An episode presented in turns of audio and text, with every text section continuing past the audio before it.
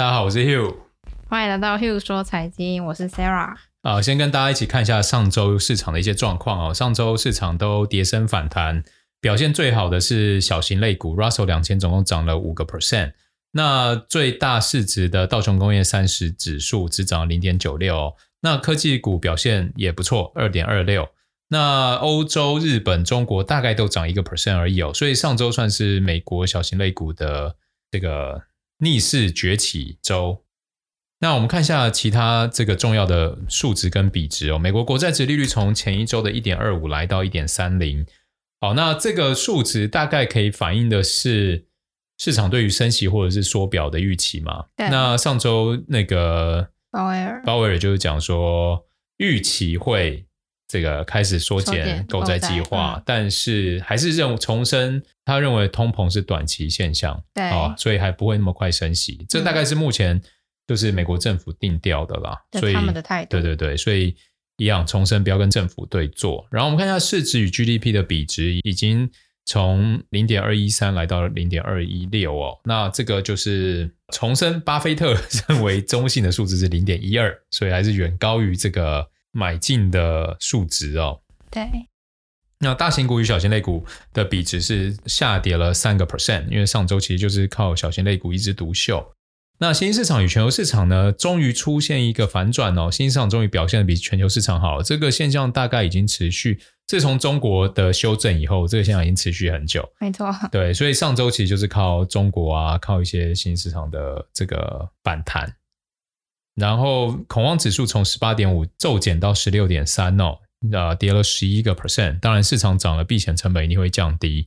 好，所以这个大家听我们在讲 VIX 指数，或者是大家在看 VIX 指数的时候，其实呃，我不会把它当成说看多或看空的指标，我就知道说哦，这是一个避险的成本就好了。所以假如说现在 VIX 假设到三十，我就可以想象说哦，现在市场一定很恐慌，哦，现在市场应该是跌了不少。对，我们知道这样，但我们不需要透过 VIX 去回推说哦，那这样市场是看涨还看跌？嗯，对，因为这种东西变化其实很快嘛，你只要一个消息，VIX 就冲上去，一个消息，VIX 就掉下来。对对，那但是我们可以看到，就是说长期市场在多头的时候，VIX 的成本都是在十八以下，也就是说，假如它低于十八的时候，我们是可以说，哦，OK，这个市场大概就回到多头格局。对，好，这是一个角度了，给大家参考。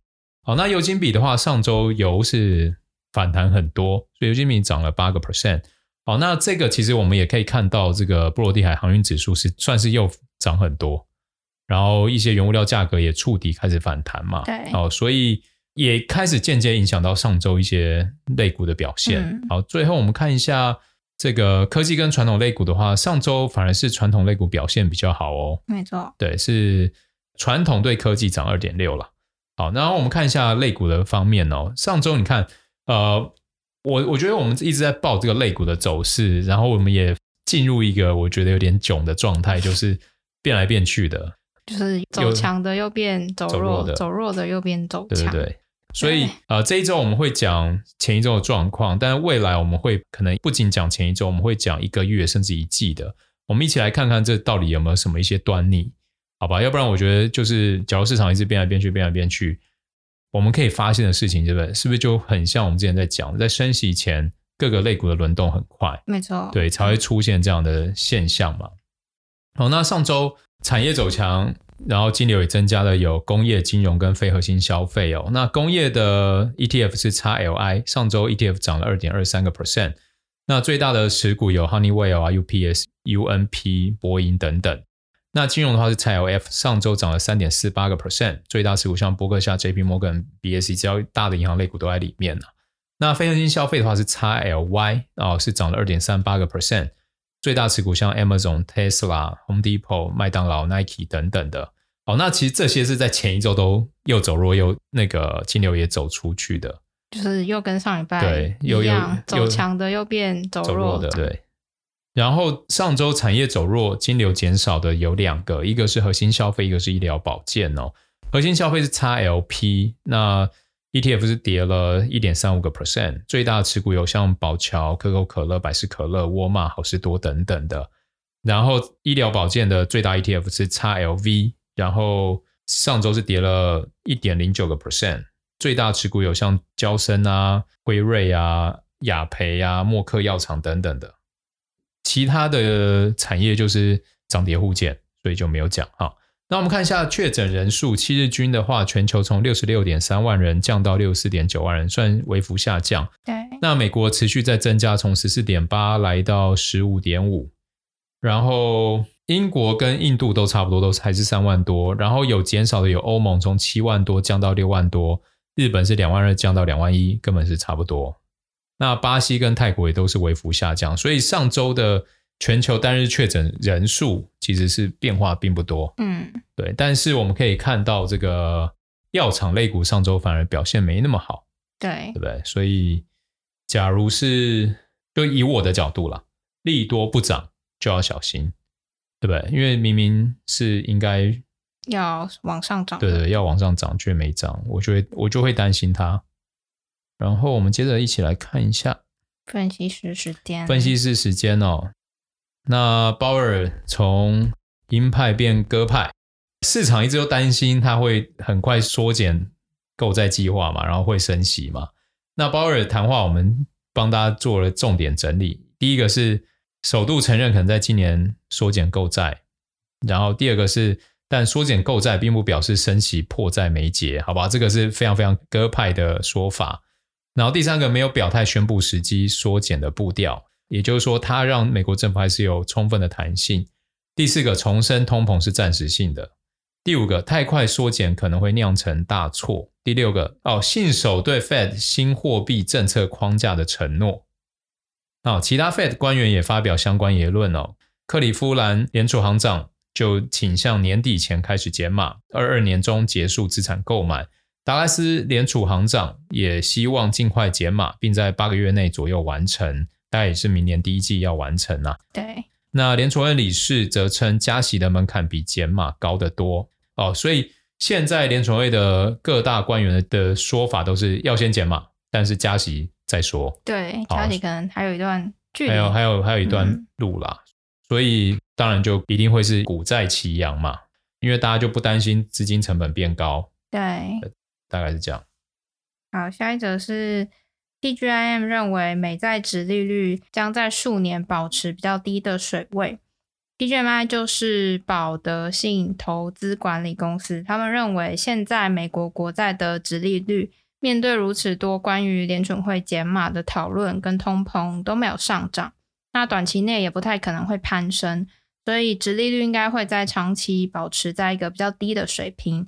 他们不认同直利率会在联储会宣布减码或者是通膨触底窜升后的说法。他们觉得一切都已经过去了。如果发生直利率上升的事情，他们会非常的震惊。而且从明年到未来几年之后，美国国债的供应将下降，这个将会构成非常大的利好，对美国国债还有美国资产的支持会非常强劲。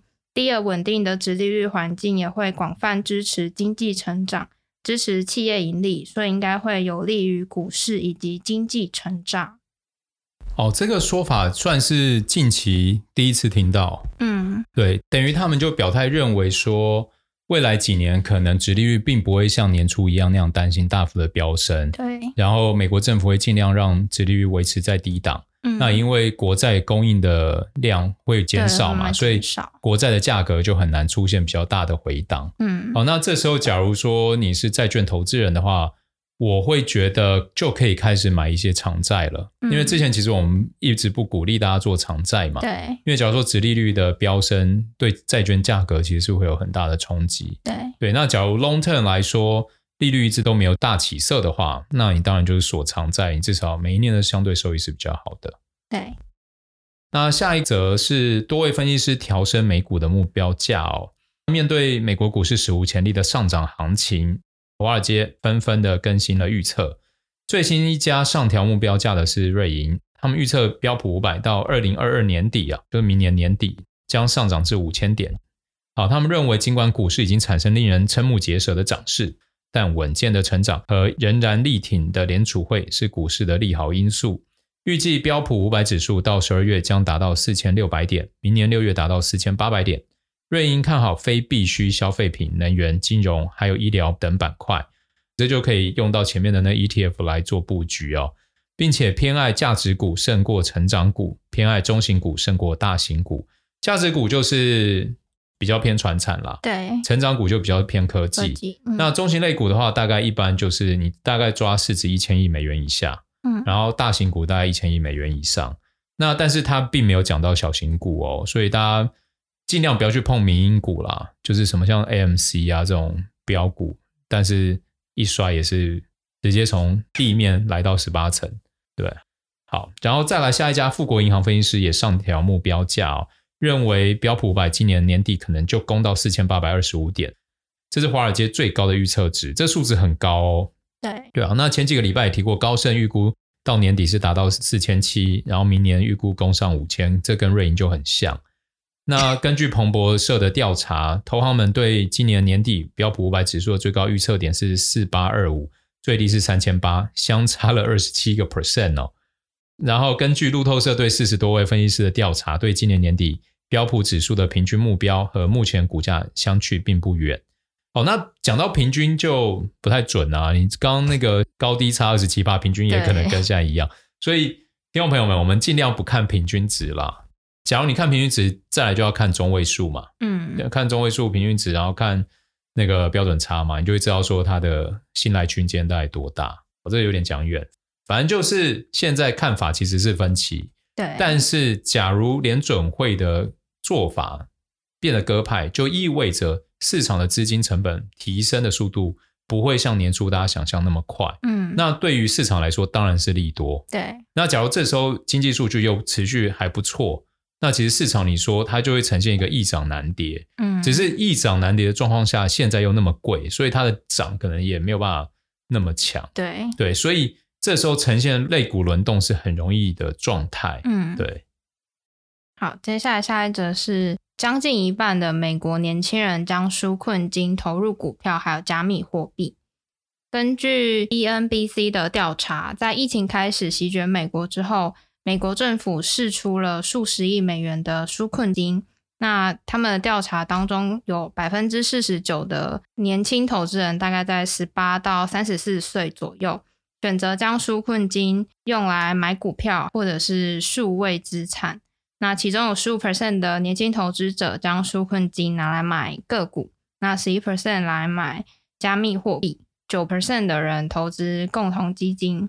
那另一间美国金融顾问公司的调查则显示，美国在发放纾困金之后，今年投资的人数比去年大幅的增加。而且有超过九成的受访者表示，他们都买了民营股，其中超过一半的人为了快速赚钱，选择当冲交易。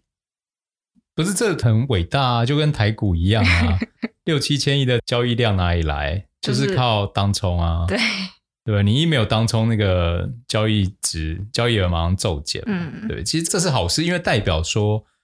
假如有那么多人当冲，你是大户，你会比较敢进场。为什么？因为你会知道你想要出场的时候，有人愿意接嘛。对，会带动整个股市的流量。对啊，所以其实造市商就是很多的这个券商、造市商，他们的角色其实就是要充当当冲者。对，在流量不够的时候，他们得做这件事情。嗯，那他们不是去赚价差，他们是在做当冲的时候确保不要赔钱。嗯，对。对，但是交易所啊这些会。回佣给他们，对，会给他们点回馈。对对对，这个是造市商的角色。对，所以那个投资朋友们不要厌恶当冲客，好吗？你要欣喜接受说，说哦，还好有你们哦，免费的这个劳工创造这么高的流动性，嗯，好吧，让你想卖想买都随时可以。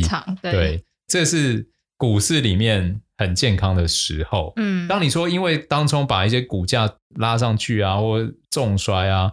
那我觉得那又那是另一个 story，嗯、那就是假如它涨多就是最大利空嘛，跌多就是最大的利多，所以反而也协助我们看到了很多不同的机会嘛，嗯、对不对？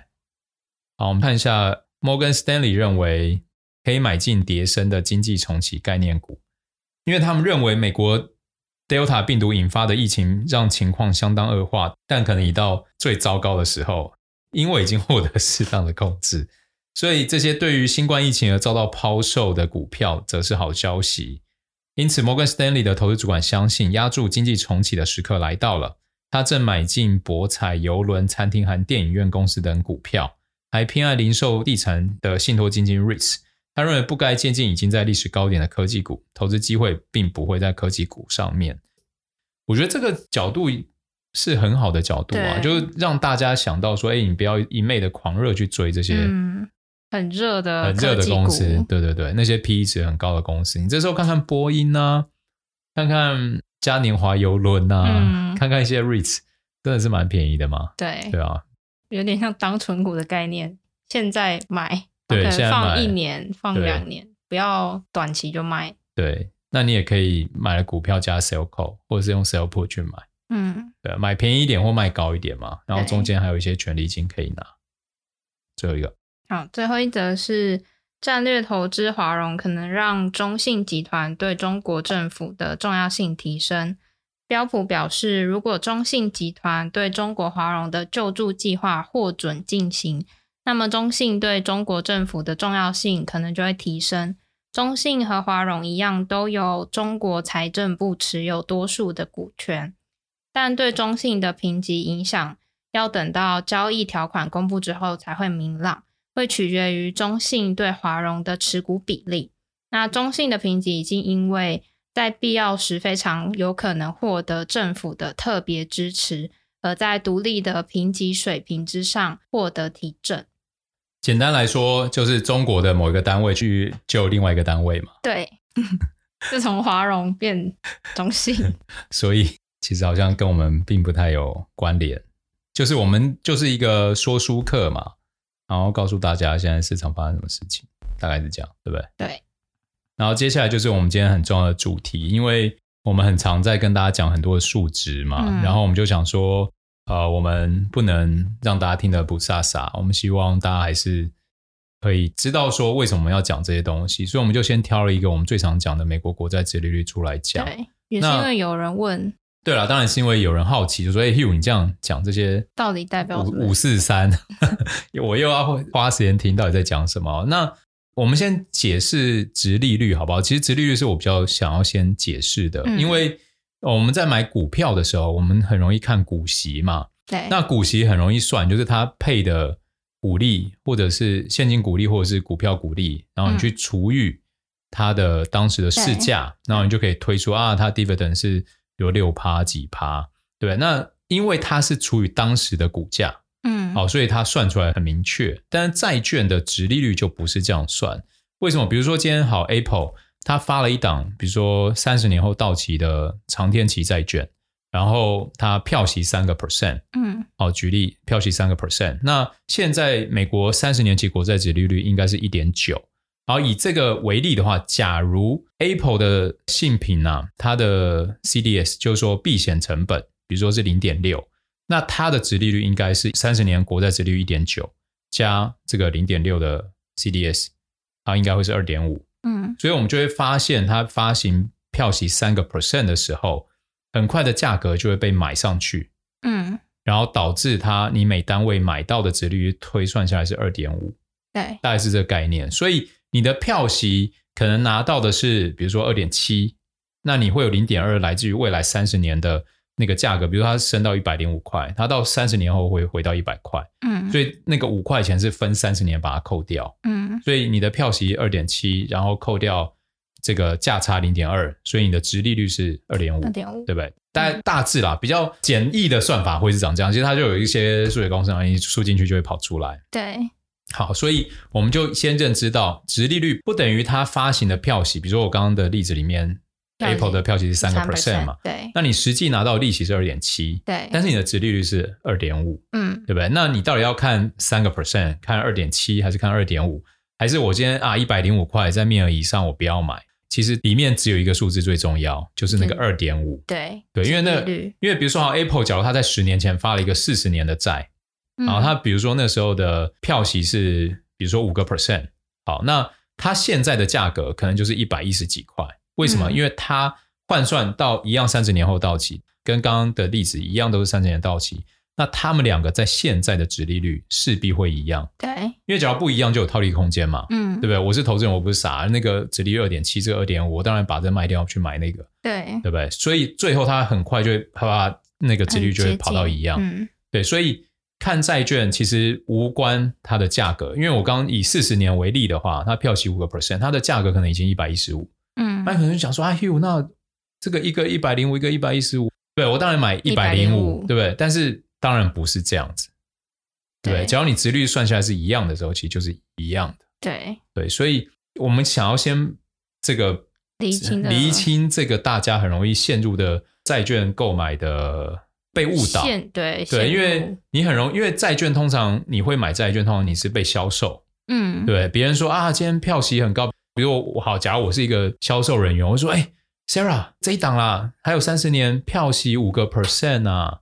你看，像一一五，你买进去，你每一年都还有拿到四点五，哎，你一百万你就有四万五，对不对？嗯。但是它值利率可能是二点五啊，对，对不对？就是你会拿到很多利息，但是你的净值其实也会一直掉，对，所以。就很像债券基金嘛，你拿了很高的配息，然后净值一直掉，最后你换算下来年化报酬才是你的值利率。对对，所以我们看这些债券，因为债券单一债券很单纯，它就放到期就是会到一百块。嗯，对，所以你算值利率其实很容易，所以不要看它到底配你多少息，也不要看现在价格到底多少，而是要看这两个因素加总以后的殖利率，出来的殖利率到底是多少，那才是真实。那所以我们一般在看 Bloomberg 用 Bloomberg 去查资料的时候，第一个它的报价，其实它第一个画面绝对不是告诉你说它现在是一百一十五块还是一百零五块，no，它就是告诉你那个零点六。比如说它是三十年的，它就是告诉你说哦，它现在 Bips 是加零点六，呃，就是六十点。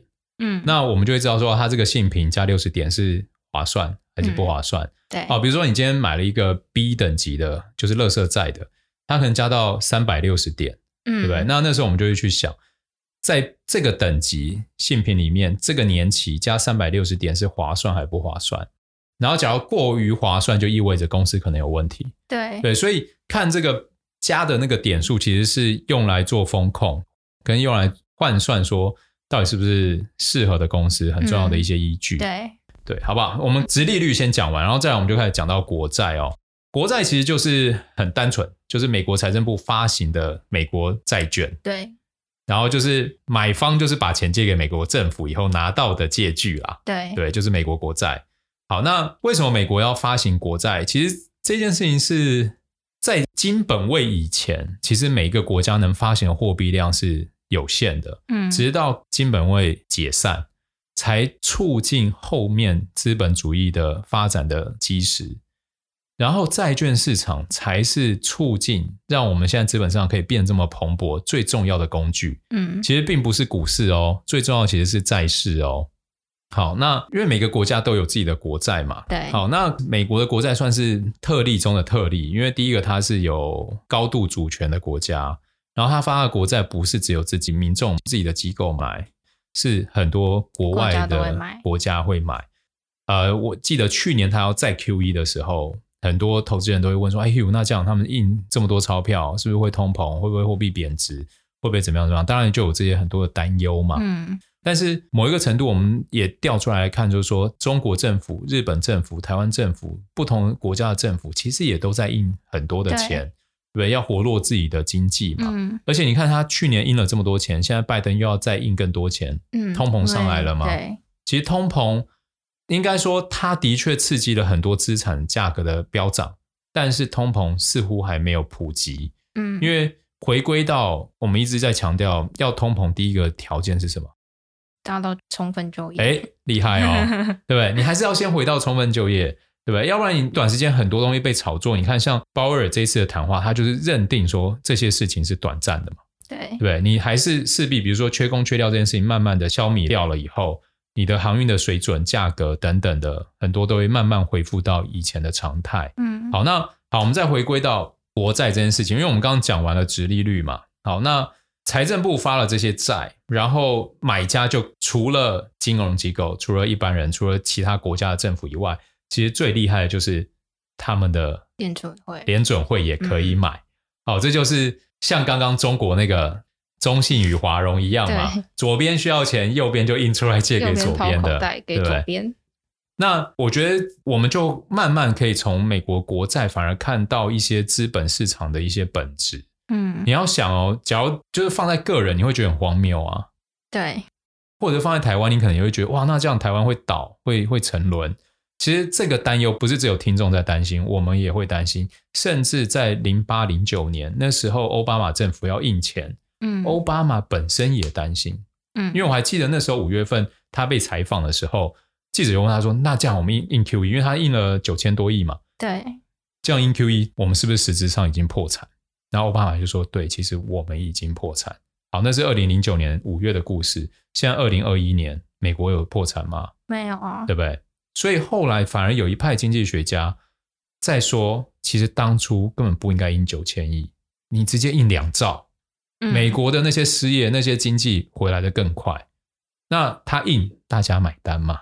对不对？对，关键就大家买单嘛。大家买单。哦，我觉得这我有点扯远，但是就是把税跟预算平衡这件事情，在一个经济主体它有主控权的状况下，它不一定要平衡。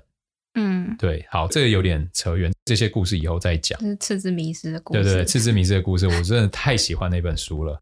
好，然后接着呢，我们就来看一下殖利率跟股市的影响会是什么哦。那我们看，当债券殖利率不断的飙升，通常代表目前市场的无风险投资报酬是比较高的。因为比如说，你看三十年政府国债现在是一点九嘛，嗯，好，十年是一点三嘛，就我们一直在报的数字是一点三。对，也就是说，假如你今天是台湾政府，你现在有很多钱，嗯，然后是美元外汇存底，你要干嘛？你也不敢承担风险啊，你不可能去买。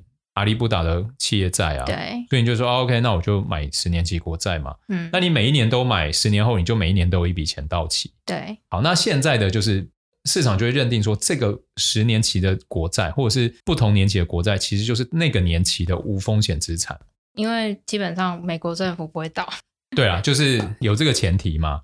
好，所以大家去看其他企业的借贷成本的时候，都是用美国政府公债值利率当基底，嗯，比如说你今天是看两年期的债券，对，现在美国两年期公债可能零点二几吧，然后比如说是两年，它可能 CDS BIPS 是加三十点，那它就变零点五，嗯，那你的那个债券的值利率就零点五，大概是这样的概念。那你跟十年期，比如说十年期的债券就是一点三，再加比如零点六，啊，比如说三十年期的一点九加零点八，因为时间越长，你要的风险贴水会越多，对。好，所以比如说三十年前，它就一点九加零点八，分变二点七，类似很容易就把游戏规则跟市场样貌排出来。嗯，对啊，所以之前我们为什么会劝大家不要做长债，是因为我们担心长天期的殖利率往上飙，那你的债券的价格就会往就会跌很多。对，那假如照刚刚那家金融机构讲的，也许未来很长一段时间殖利率不会往上，那这时候反而我觉得是买长债的好时候。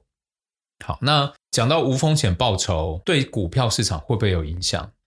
比如说现在是十年是一点三，嗯，你其实就会支撑股票市场嘛，因为你借钱出来，比如我借一点六，然后我去买股票存股，啊，就有个三五趴，我就有人套利嘛，嗯。但假如说这个十年期一点三变成三，嗯，那你就会反向操作啦。我干嘛要去冒风险？我就放到无风险资产，我就有三趴了。嗯。所以为什么殖利率往上升，很容易对于高估值的股票造成很大压力，就是这样。对，因为要先跑，一定会先跑这些本益比很高的嘛，嗯、本梦比的。对对，所以呃，但是为什么估值又能很高？是因为市场很看好它，嗯，所以市场就会陷入这种两难里面。对，就一下觉得太贵哦，又跌下来；跌下来又有人觉得太便宜，又买进去，就是这样一直来回。所以为什么升息前很容易是很大的类股轮动？其实就是因为这个原因。好不好？这我们殖利率现在越讲越应该越来越清楚了吧？好不好？好，所以殖利率就会跟价格有关。所以当国债的买盘越来越弱，或者是大家要出清，或者是你看到、哦、今天联准会假设要升息，嗯，比如他已经觉得说，OK，我就是到二零二二年我要升四码，就是升一个 percent，嗯，那十年期的就会从一点三到二点三，那这时候大家会怎么样？会狂卖嘛？对，很好卖，它会很快就会先到二点三。嗯，对。那因为，所以美国政府的风向球是所有债券市场投资人最重要的观察指标。那你们不要觉得哦，那那是债券市场的事情啊，跟我没关系，跟股市没关系。对，那就回到嘛，假如它今天是升八嘛，升到三点三，嗯，那你股市应该科技股就，就你就会重挫一大段，对对啊，所以我们看殖利率某一个层面，就是一直在关注。到底现在市场的资金成本是多少？嗯，假如它一下从一点三冲高到一点八，那股市势必会修正。对对，那可能背后的原因是来自于，比如说经济活动利好，或者是 Delta 突然有被控制，嗯，对不对？经济活动非常非常好，然后缺工缺料这件事情也迅速的改善。大家对于说啊，联准会可能会变鹰派了，可能会升，不仅减码还会升息了，势必会造成修正。嗯、但是换回过头来讲，你在 long term 一点的来看。经济活动的复苏、充分就业，其实它是带动股市上涨很重要的因素。对对，所以它会在轮动类股呃起起落落里面，最后会打出一个底，然后再慢慢往上。所以不要觉得说好像会崩盘，很难呐。现在我们这个世界的未来这三五年很难看到大崩盘，因为只要政府出手力道这么强，真的太难。嗯，对啊，然后在未来不知道，但至少三五年，我觉得看不到崩盘的可能。我们踏入一个实际的状况，那为什么在 COVID 期间，殖利率不断的下滑？其实我们曾在上个月聊过，美国政府在这一年多都做了什么去拯救市场？就是向大企业买债券，向小企业借款等刺激政策，还要启动无限的量化宽松政策，对。那这时候，美国国债殖率就会一路下滑。那会达到的效果就是，金融机构必须把他们原本在美国国债的钱拿去买其他风险性资产，因为国债报酬太低。那当他们将这些资金转向其他市场，最后就成就联准会所需要的促进借贷、促进消费、促进经济。嗯，大概是这样嘛？对，可以哈，可以。然后最后讲一下上周的新闻摘要。第一点是上周首次申领失业救济金的人数为三十五点三万，略高于前一周的三十四点八万。然后第二则是美国食品和药物管理局完全批准辉瑞还有 BNT 的新冠疫苗过后，全美的雇主都硬起来了，达美航空要求旗下的员工接种疫苗。否则就要要求每周筛检，而且每个月要支付两百美元的医疗保险费。然后高盛、花旗、摩根斯坦利也要求返回办公室的员工必须要接种疫苗。微软、Google 还有脸书也都从九月开始要求全体员工还有访客提供疫苗接种证明。然后再来是美国能源部即将达成协议。他们选择采购 NVIDIA 跟 AMD 的晶片制作的超级计算机，因为原本想要购买的 Intel 超级计算机已经推迟交付了好几个月。再来是 PayPal 在英国推出加密货币服务，用户将能够以最低一英镑的价格进行比特币、以太币还有莱特币的现金交易。最后一个是。中概股些微回温，阿里巴巴上周是小跌一个 percent，京东上涨十六点三个 percent，百度上涨七点四个 percent，拼多多上涨十六点七个 percent。对吧？要抢进中国了吗？跌深就最大利多，我还是怕怕的。就像我们讲的，我们并没有看到中国政府有任何的表态。对，那我会建议，就是假如你不是 long term 的交易者啊，这时候。啊、呃，我觉得几种做法，一种就是我拿我愿意赔掉的钱，我去做 buy call，嗯，买一个买权，嗯，对，那抓一点机会，那这是比较短线的做法，可能就是三个月就见真章，你的合约就结束。那一种就是我不怕它再跌，就是我已经不怕它再跌了，嗯、我已经觉得哇，这真的太划算了，这个哇千千百难逢好机会，现股直接买入，嗯，对不对？现股直接买入以后。我一样去 sell call，我变成 sell call。如果我现在就加三成，我三个月内看它会不会涨三成，会涨三成，我就三成获利出场加权利金。嗯，我觉得这是第二种做法。然后再第三种做法，我不知道会不会探底，我用 sell put 去往下试试看。往下试试。那没有的话，我也赚到权利金，对不对？那 sell put sell call 的风险该怎么运用？我们之前有录过三集，对，三集选择权，选择权，好不好？要听完。要听完，然后欢迎大家来信留言跟我们讨论。对，那以上就是本周的 Hugh 说财经，祝大家身体健康，股市，对对对，都赚大钱，拜拜，拜拜。